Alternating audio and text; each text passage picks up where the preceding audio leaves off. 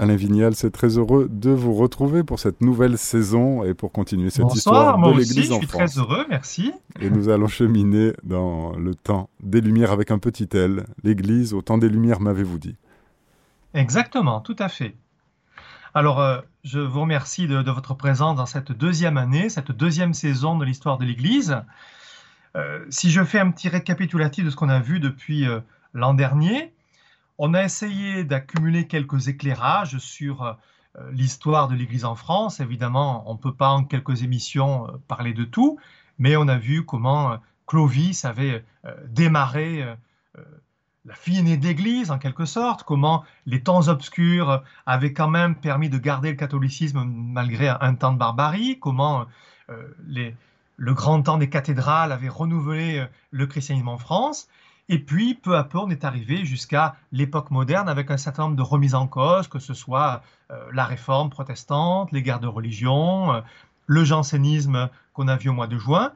Et puis, donc, arrive un temps de critique euh, contre l'Église qu'on va appeler le siècle des Lumières.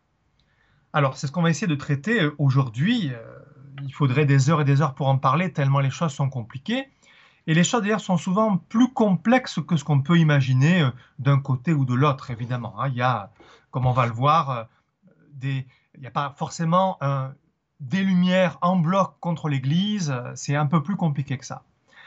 Alors, je voudrais d'abord terminer sur le jansénisme qu'on a vu la dernière fois pour faire le lien avec ce qu'on va voir euh, aujourd'hui. Si vous vous rappelez un petit peu, le jansénisme, c'est un agrégat multiforme qui vient euh, d'une idée théologique sur un salut réservé à une élite de gens méritants, entre guillemets, qui ensuite se développe euh, dans les milieux parlementaires, dans certains milieux populaires, euh, dans certains milieux moralistes aussi, et qui aboutissent en fait à des divisions profondes au sein du catholicisme européen, et en particulier, c'est pour ça qu'on en parle, au sein du catholicisme français. J'aime bien la citation de Gustave Flaubert au XIXe siècle qui disait dans le dictionnaire des, idées reçues Le jansénisme, on ne sait pas ce que c'est, mais c'est chic d'en parler. Ça veut dire quoi? Ça veut dire qu'effectivement, à un moment donné, il y a beaucoup de gens qui se sont réclamés du jansénisme sans savoir exactement de quoi il s'agissait, à partir du moment où le point commun entre tous ces jansénistes au sens large, eh bien, c'est qu'on est contre le catholicisme officiel, le catholicisme royal, le catholicisme défendu par le pape et par le roi, notamment Louis XIV. Et donc, c'est intéressant pour nous de voir l'influence du jansénisme sur la pratique religieuse. Là, je suis fin 17e, début 18e. Il y a eu une grande austérité morale, un rigorisme, un éloignement des sacrements, Rappelez-vous, hein, le grand Arnaud qui disait qu'il fallait communier le moins possible pour ne pas s'habituer à communier, etc., etc. Et parfois aussi un découragement en raison de l'exigence morale excessive qui a parfois été imposée aux, fidèles. Et donc, si vous voulez, on peut dire que euh, le jansénisme a un peu préparé la Révolution française, a un peu préparé les oppositions contre l'Église pour plusieurs raisons. Premièrement, c'est que le jansénisme a entretenu un esprit séditieux, un esprit de révolte, un esprit de résistance, un peu d'anticonformisme. Alors, contre le pape, contre le roi, et, du coup, évidemment, ça a été un ferment, je l'ai dit, de division dans l'Église et de choix, dire voilà, moi je suis contre le roi, moi je suis contre le pape, moi, etc. etc. Alors qu'avant, au sein du catholicisme, malgré certaines nuances qui pouvaient exister évidemment, il y avait quand même une unanimité, parce que la communion de l'Église l'emportait sur les différences. Et bien là, avec le jansénisme, ça commence à ne plus être le cas. Deuxième point, c'est que, je l'ai un petit peu mentionné tout à l'heure, avec le rigorisme, l'austérité des jansénismes, du janséniste, pardon, eh beaucoup de fidèles catholiques se sont trouvés découragés. Certains ont dit euh, une, religion dans laquelle il faut communier le moins possible, dans laquelle peu de gens sont élus, dans laquelle il est, difficile d'aller euh, au ciel. Bon, finalement, euh, c'est pas pour moi. Et donc certains, malheureusement, hein, ont préféré s'éloigner de la religion plutôt que de satisfaire les exigences de curés parfois complètement janséniste. Et en particulier, euh, on peut s'arrêter quelques instants, et ça c'est propre à la France, hein, sur le rapport au corps qui a été parfois très problématique. Et on disait que, avec une pudeur souvent excessive, eh bien, le corps transportait quelque chose de mauvais. Euh, des, des, injonctions disaient notamment qu'il était malvenu de se voir nu, y compris entre époux. Bon, alors, c'est pas ce que dit la théologie du corps de Jean-Paul II, par exemple. Hein, je vous reporte à, aux, aux œuvres d'Yves Semaine, par exemple. Bon. Et donc, eh bien, euh, effectivement, certains fidèles ont été découragés, malheureusement. Donc, un effet négatif du, jansénisme. Ensuite, par son association au gallicanisme, vous savez, ce gallicanisme, c'est l'idée que l'Église de France doit être plus ou moins autonome, indépendante par rapport euh, à l'Église de Rome. Eh bien, peu à peu, cette idée euh, a, créé un schisme en France sous la Révolution française, on en parlera euh, dans une autre émission, entre le clergé constitutionnel, favorable au gouvernement révolutionnaire, et puis le clergé réfractaire qui a gardé euh, sa fidélité au pape.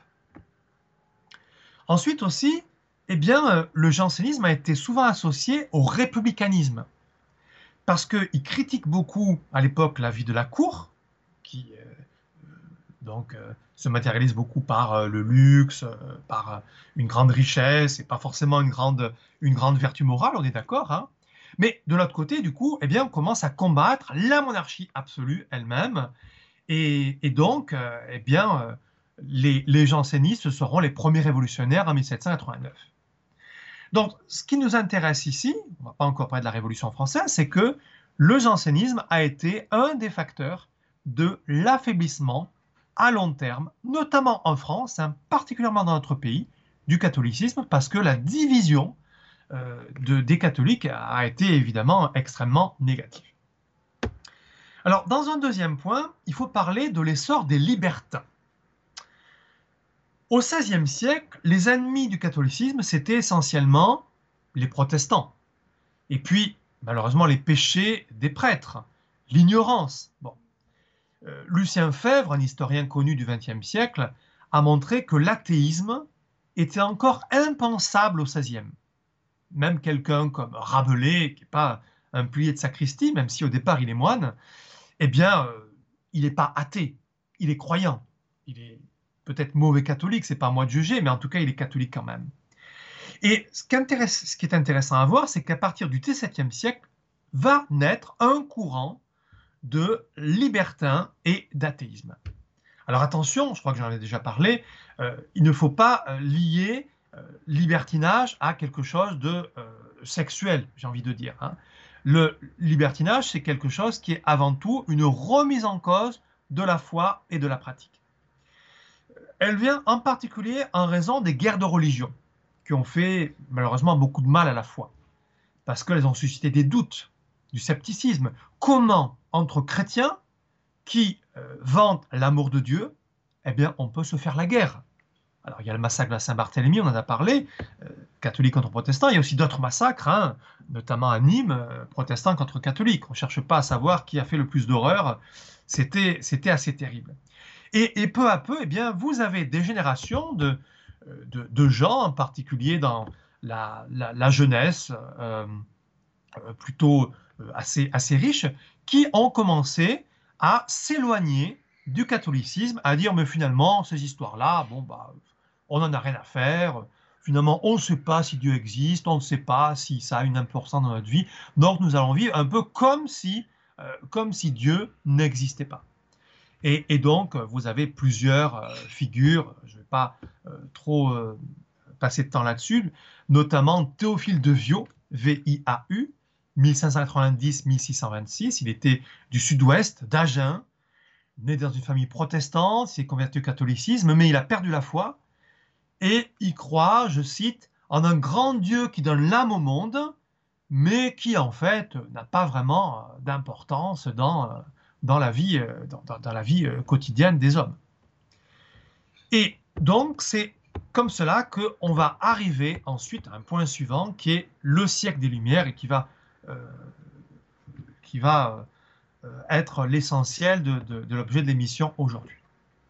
Alors, au XVIIIe siècle, les Lumières sont un grand mouvement intellectuel européen, mais en particulier français, qui se heurte souvent assez frontalement à la puissance de l'Église et qui renouvelle en profondeur la société, jusqu'à provoquer évidemment en France la Révolution française, la Révolution de 1789. On a plusieurs lectures contradictoires de ce mouvement. Par exemple, certains vont souligner sa parenté fondamentale avec l'héritage chrétien.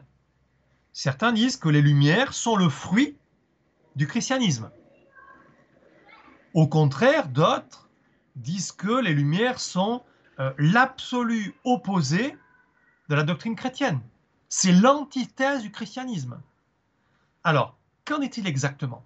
L'historien doit toujours avoir un avis qui soit euh, critique. Ça ne veut pas dire qu'on est 50% au milieu, bien sûr, mais euh, il faut arriver à voir les, différentes, les différents avis et voir la vérité au milieu. En faisant preuve d'humilité, en se gardant des, des jugements simplistes d'un côté comme de l'autre, on va essayer de voir en fait d'où viennent les Lumières et que pensent les philosophes des Lumières. Alors dans un premier temps, les origines du mouvement des Lumières. D'abord, bien sûr, la définition du mot. Qu'est-ce que les Lumières? C'est le titre d'un livre assez connu à l'époque, un petit ouvrage d'ailleurs qui est très très court, hein, d'un philosophe allemand, Emmanuel Kant, qui date de 1784 et qui répond à une question d'un pasteur, euh, euh, qui posait la, question, évidemment, qu'est-ce que c'est lumière Alors, je ne vais pas trop développer parce que nous sommes en Allemagne et pas en France, même si euh, spirituellement, enfin intellectuellement, il y a beaucoup de liens. Mais il faut noter que cet ouvrage est tardif. Finalement, on attend beaucoup de temps pour se poser la question de ce qu'est les lumières.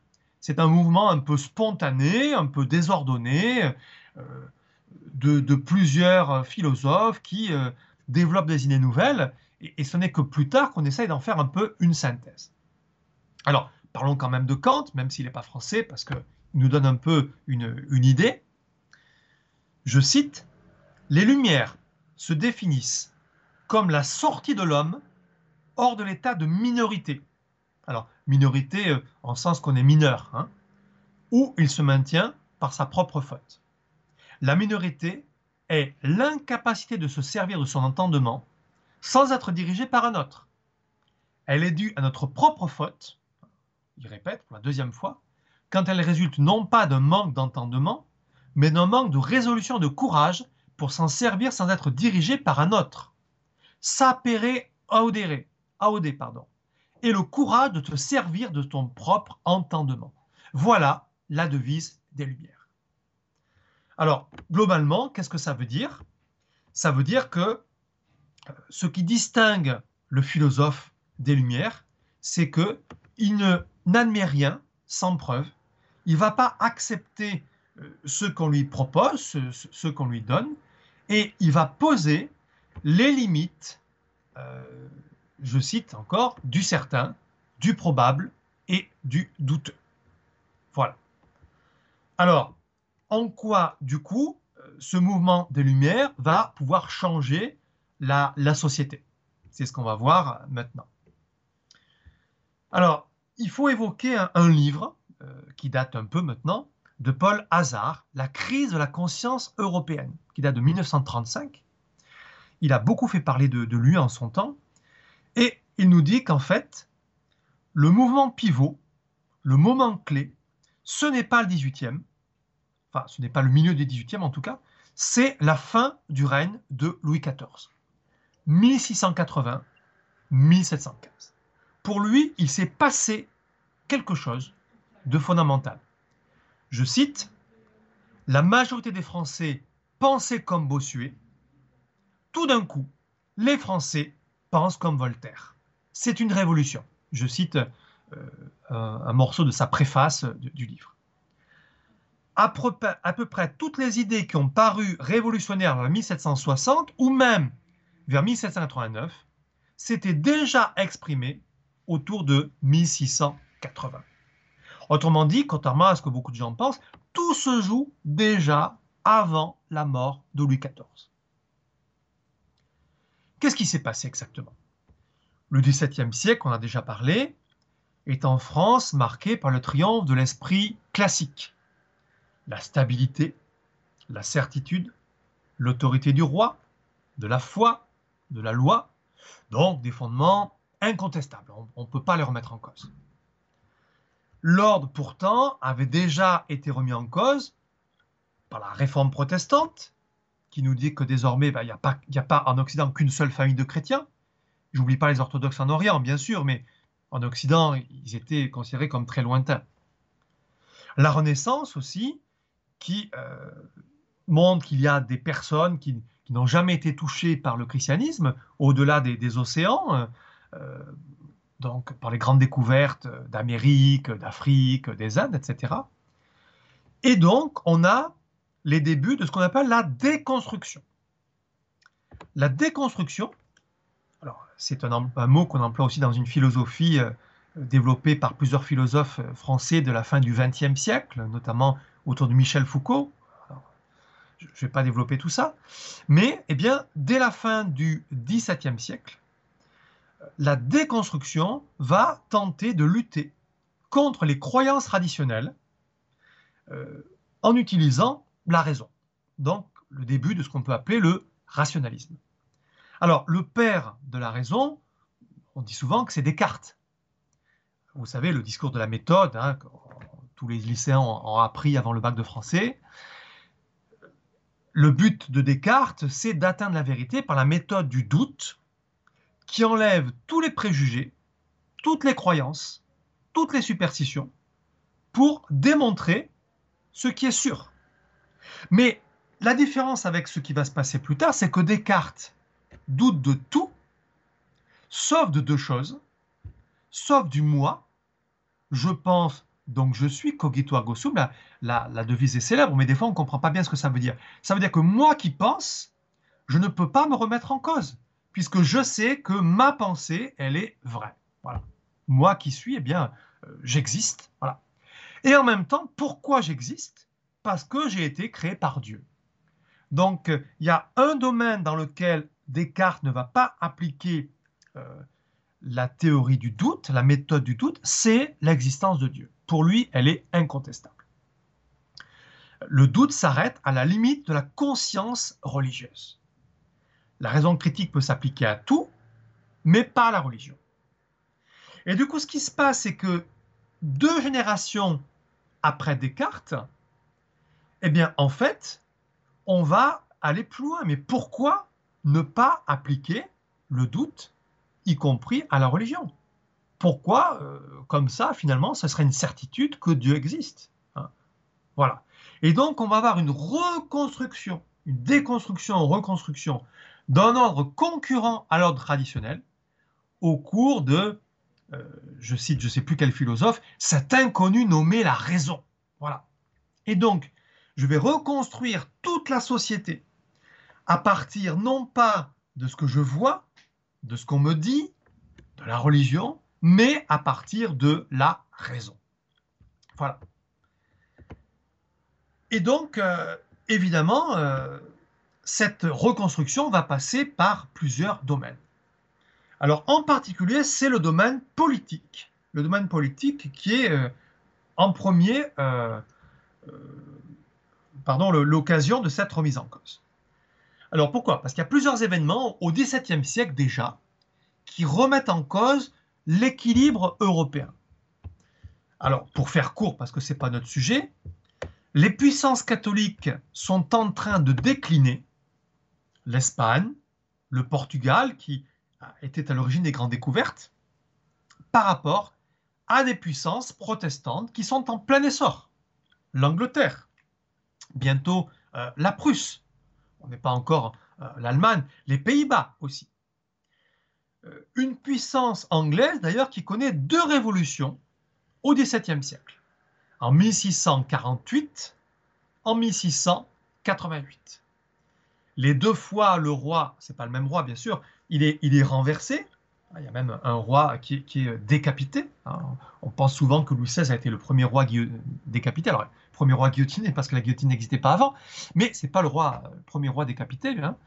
Et, donc, eh bien, ça, ça a créé des, des changements politiques dans le sens d'une plus grande liberté.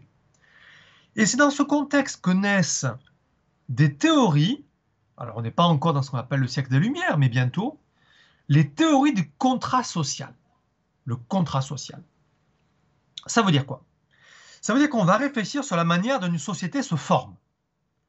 Pendant longtemps, on dit, ben voilà, la société est dominée par une autorité, cette autorité, c'est elle qui a le pouvoir, et il faut quand même que l'autorité exerce le pouvoir au nom du bien commun, en suivant la morale. Hein. Euh, reportez-vous aux épîtres de Saint Paul qui dit que le chrétien doit euh, respecter les autorités, doit obéir au, régime en place, sauf si, évidemment, il s'en prend à la loi morale. Et des penseurs disent, mais en fait, comment est née la société? Elle n'est pas née au hasard. Elle est née d'un contrat, d'où le nom de ces théories du contrat, d'un calcul raisonnable des individus qui, à un moment donné, il y a très très longtemps, évidemment on ne peut pas le savoir parce qu'il n'y a pas d'écrit de cette époque-là, hein, ont choisi d'abandonner une partie de leur liberté pour l'intérêt du plus grand nombre. Autrement dit, l'État n'est pas un phénomène naturel, mais c'est une création volontaire des sociétés humaines. Voilà. Et donc, il n'est pas impossible de remettre en cause la forme de l'État tel qu'il existe euh, à l'époque où les philosophes des Lumières parlent. Alors, deux exemples. Thomas Hobbes, dans le Léviathan, 1650, vous voyez, je remonte assez en arrière, hein, parle de euh, l'état de nature qui est pour lui un état de guerre permanent où, l'expression est restée célèbre, l'homme est un loup pour l'homme. C'est-à-dire que chacun va en fait être un prédateur pour, pour le suivant. Et comme c'est une situation qui est évidemment absolument épouvantable parce qu'on n'est jamais en sécurité, les hommes ont compris qu'il fallait s'associer et qu'il fallait faire des concessions pour enfin être en sécurité. Je t'agresse pas si tu m'agresses pas. Et si euh, je t'agresse ou tu m'agresses, eh bien, le conflit va être réglé par une autorité supérieure à laquelle euh, je vais donner une partie de ma liberté. Un Anglais aussi, John Locke, dans le traité sur le gouvernement civil en 1690, juste après la deuxième révolution anglaise, celle de 1688, dit que euh, on a besoin d'une autorité commune qui respecte le trust, la confiance implicite que tous les, gens euh, peuvent mettre en l'État.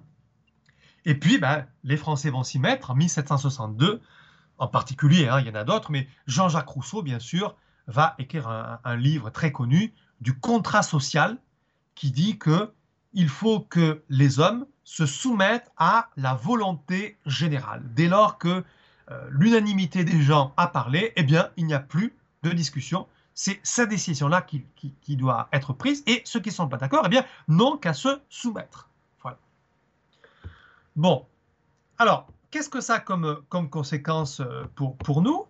Eh bien, c'est que on a une remise en cause progressive de tout l'édifice social, politique, religieux euh, qui s'est bâti euh, depuis des siècles en Europe et en particulier en France. Donc la forme du gouvernement euh, sera plus ou moins remise en cause, et puis aussi la forme de la société, et notamment son, côté religieux. Et donc, comme je disais tout à l'heure, vous avez une montée de l'irreligion, de l'athéisme. Ah, vraiment, on peut, on peut en parler. Un poète euh, d'Orléans, Jacques Vallée des Barreaux, 1599-1673, euh, qu'on a appelé le prince des libertins, est un des premiers a proclamé son athéisme dans un sonnet. La vie est un songe. Tout n'est plein ici-bas que de vaines apparences. Le dirais-je mortel, qu'est-ce que cette vie? C'est un songe qui dure un peu plus qu'une nuit. Alors, euh, d'ailleurs, il se proclame épicurien, et puis c'est un des premiers qui euh, proclame son homosexualité. Il a fait scandale aussi parce que il a préparé une omelette le vendredi saint. Alors l'anecdote a été parfois un peu exagérée. Il paraît que c'était plus par, par, faim que par provocation anti-religieuse, mais ça a fait beaucoup de bruit à l'époque. Voilà, vous avez également euh, le baron d'Holbach un peu plus tard, Paul-Henri Thierry d'Holbach, H-O-L-B-A-C-H, 1723-1789. Alors, euh, c'est un Allemand du Palatinat, qui est d'une famille noble catholique, mais je parlais de lui parce qu'il a passé beaucoup de temps de sa vie en France. Euh, et c'est le premier écrivain qui est nettement athée. Parce que, donc, Vallée des Barreaux, dont je parlais tout à l'heure, n'a écrit que quelques poèmes et qui ne parlent pas tous d'athéisme. Euh, quant à lui, il a dévoilé euh, progressivement sa pensée au fil de plusieurs livres dont euh, le but principal est de remettre en cause la religion. En 1766, le christianisme dévoilé, alors évidemment le titre est très accrocheur, on dit mais qu'est-ce qu'il y a dedans? En fait, il va s'attaquer à certains points de la Bible, de manière d'ailleurs assez, caricaturale en disant non, ça c'est pas possible, ça ça s'est pas produit, euh, ça c'est de l'invention des hommes, etc., etc. En 1768, Théologie portative ou Dictionnaire abrégé de la religion chrétienne. Alors si on voit ce titre dans une librairie, euh, on a l'impression que c'est un, livre tout à fait euh, catholique qui, va nous donner beaucoup d'éléments pour comprendre, euh, en résumé, la théologie catholique. Ben, pas du tout. Hein. En fait, c'est un ouvrage très critique qui remet en cause un à un tous les dogmes de l'Église catholique. Et puis, en 1770, Le système de la nature, un ouvrage plus théorique, qui est ouvertement athée. Et donc, pour éviter la censure, Dolbach, en fait, publie ce livre sous le nom d'un académicien décédé. Donc, comme il est mort, bah, on ne peut plus l'attaquer, évidemment. Et il dit que la croyance en Dieu, c'est le fruit de la peur des hommes, devant les mystères de la nature, les mécanismes qu'on ne comprend pas. Je cite, La religion est l'art d'enivrer les hommes pour détourner leur esprit des maux dont les accablent ceux qui les gouvernent. Et donc tout ce qu'on voit en fait, c'est le fruit d'un déterminisme naturel et il n'y a rien derrière. Hein. Simplement bah, les lois du volcanisme, les lois du climat, les lois de la météo. Euh. et en fait, les sciences peuvent désormais tout expliquer. Et d'ailleurs, il va utiliser dans son livre un, document qui est assez, euh, euh, exceptionnel, pas forcément dans le sens positif du terme, vous allez comprendre, le testament de l'abbé Jean Messier. Alors, Jean Messier était un, prêtre, le curé d'Étrépigny, dans l'archidiocèse de Reims, donc dans le bassin parisien, euh, qui a été curé de sa paroisse pendant 30 ans, et qui en fait, dans son testament, quelques, quelques semaines avant sa mort, révèle qu'il était athée, qu'en fait il avait complètement perdu la foi. Alors, euh, il a agi toute sa vie par, euh, par peur, par conformisme, par confort, et euh, il a continué à, on va dire de manière un peu hypocrite quelque part, hein, à, célébrer la messe, à donner les sacrements, à, prêcher, tout en étant athée. Voilà, nous avons vu tout à l'heure comment se forme une nouvelle pensée, qu'on va appeler celle des Lumières au XVIIIe siècle. maintenant, dans un deuxième temps, on va essayer de voir qui sont ces philosophes des Lumières. Alors évidemment, je m'attarde essentiellement sur, les Français, puisque c'est le sujet de, notre, de notre programme. Alors tout le monde les a déjà euh, connus de nom dans, ses études. Un petit récapitulatif. Le plus ancien d'abord, c'est Montesquieu. Charles-Louis Secondat de Montesquieu, 1689-1755, donc il est vraiment dans la période euh, que, dont, parlait déjà euh, Paul Hazard, hein, début 18e, euh, même s'il meurt au milieu. Il est dans une grande famille noble du sud-ouest, c'est un provincial qui est d'ailleurs très attaché à sa propriété près de Bordeaux, hein, il est baron de la Brède. Il a de grandes responsabilités, il est président au Parlement de Bordeaux, c'est-à-dire qu'il a une fonction judiciaire, hein. il a une formation classique, littérature latine, droit, il a aussi une vie mondaine dans les salons parisiens. Il voyage dans l'Europe, il compare la vie sociale des différents pays qui traversent. Et donc, c'est intéressant de voir que tous ces philosophes des Lumières ne sont pas forcément des révolutionnaires au sens euh, strict du terme. Ce pas forcément des gens qui veulent mettre à bas toute la société. Hein. Mais il a un esprit critique concernant les, sociétés qu'il qu'il voit. Alors, un de ses ouvrages les plus connus, en 1721, c'est les Lettres persanes, un roman épistolaire, c'est-à-dire euh, par lettres, où il s'amuse à critiquer la société française en prenant le regard faussement ingénu de deux persans imaginaires qui sont en voyage et qui du coup bah, découvrent l'Europe, découvrent la France. Hein.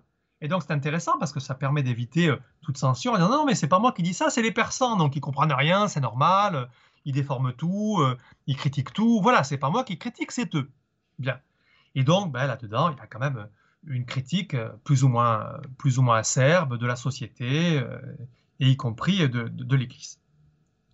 En 1748, son chef-d'œuvre, qui est paru anonymement à Genève, L'Esprit des lois, qui est le premier ouvrage véritablement de science politique, va plutôt développer une critique de la société, en développant, euh, distinguant trois types de gouvernement, le régime républicain, qui est fondé sur la vertu, le régime monarchique, qui est fondé sur l'honneur, et le régime despotique, on dirait aujourd'hui la dictature, si vous voulez, qui est fondé sur la crainte, hein, sur la peur euh, euh, d'être puni par, par le dictateur. Et donc, eh bien, pour choisir le meilleur gouvernement, il faut utiliser la raison. Et en particulier, séparer les trois pouvoirs, l'exécutif, le législatif, le judiciaire. Mais c'est quelqu'un qui, en fait, est plus un réformiste qu'un révolutionnaire. Hein. Il ne prône pas de, de réformes aussi euh, claires qu'une séparation de l'Église et de l'État, euh, etc. Voilà. D'autres vont aller. On connaît tous Voltaire, François-Marie Arouet, 1694-1778, donc qui, a vécu jusqu'à presque dix ans avant la Révolution française.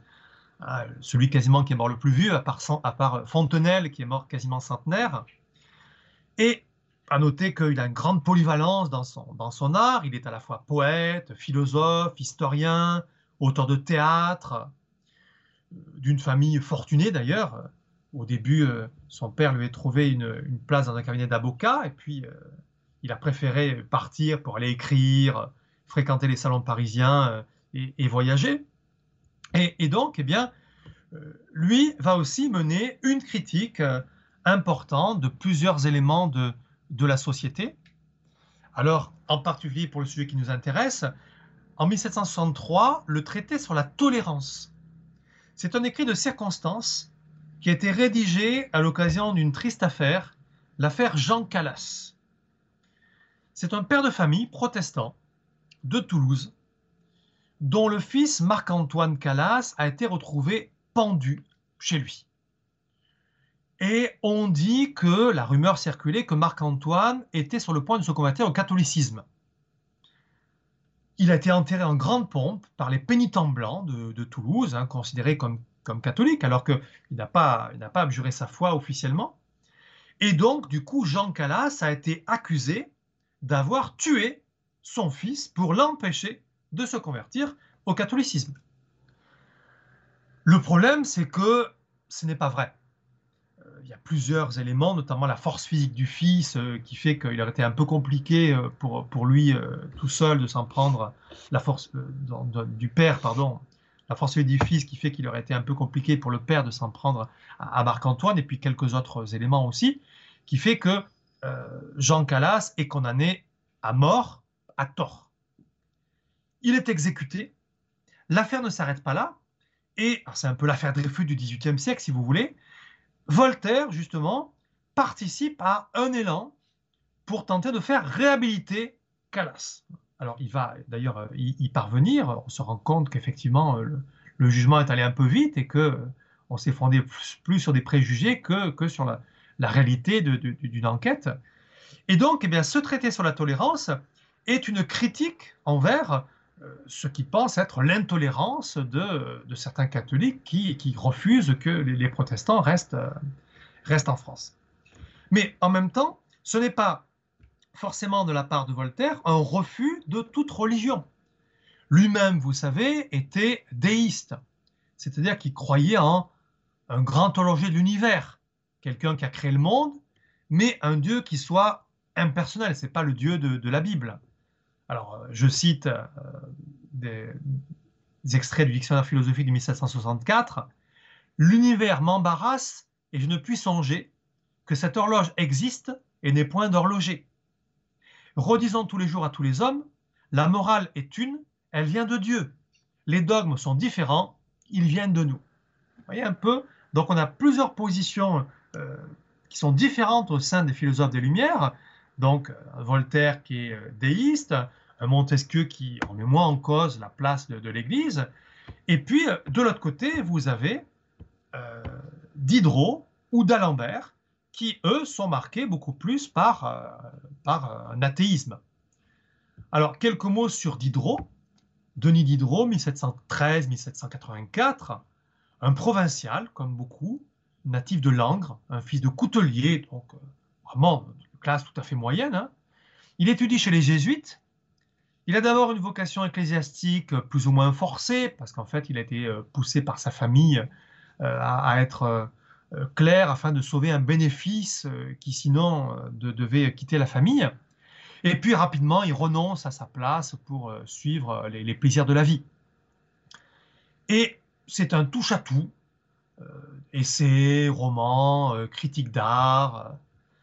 Il écrit des pensées philosophiques en 1746 avec un développement de, primat de la raison qui doit guider toutes nos actions. Et également, en 1749, une lettre sur les aveugles à l'usage de ceux qui voient, qui euh, est une forte critique sur le plan politique, euh, assez acerbe, pour, euh, pour remettre en cause le système de son temps. Ça d'ailleurs valu à, un moment donné la, prison. Et puis également, un petit peu plus tard, La religieuse, qui est un ouvrage extrêmement dur pour, remettre en cause alors, non pas la religion elle-même, c'est vrai, mais la, manière dont se passent les, vocations à, cette époque. Et euh, il est, lui-même euh, euh, connu pour une vie licencieuse, avec une recherche de plaisir, etc.